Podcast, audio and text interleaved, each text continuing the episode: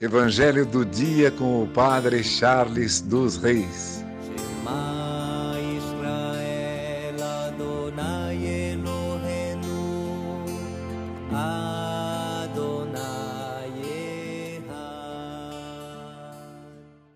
O Senhor esteja convosco, Ele está no meio de nós. Proclamação do Evangelho de Jesus Cristo, segundo Marcos. Glória a vós, Senhor. Naquele tempo, Jesus e seus discípulos chegaram à outra margem do mar, na região dos Gerasenos. Logo que saiu da barca, um homem possuído por um espírito impuro, saindo de um cemitério, foi a seu encontro. Esse homem morava no meio dos túmulos e ninguém conseguia amarrá-lo, nem mesmo com correntes muitas vezes tinha sido amarrado com algemas e correntes, mas ele arrebentava as correntes e quebrava as algemas, e ninguém era capaz de dominá-lo. Dia e noite ele vagava entre os túmulos e pelos montes, gritando e ferindo-se com pedras.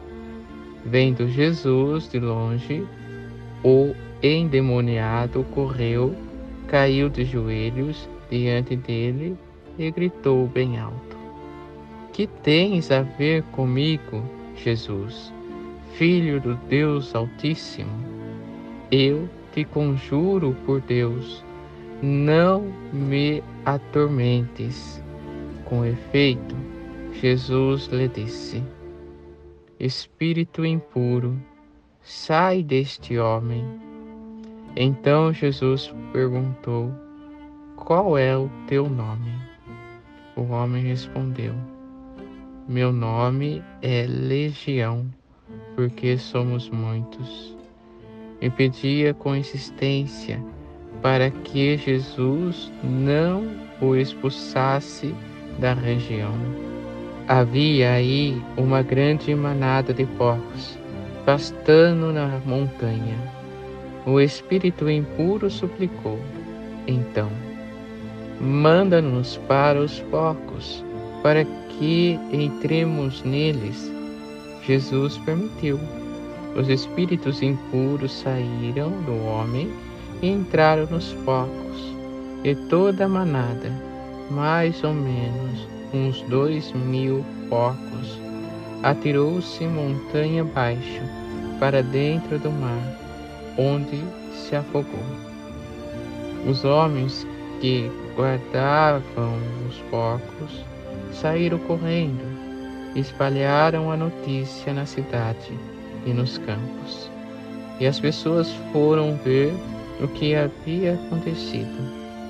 Elas foram até Jesus e viram o endemoniado sendo vestido e no seu perfeito juízo, aquele mesmo que antes estava possuído por legião, e ficaram com medo.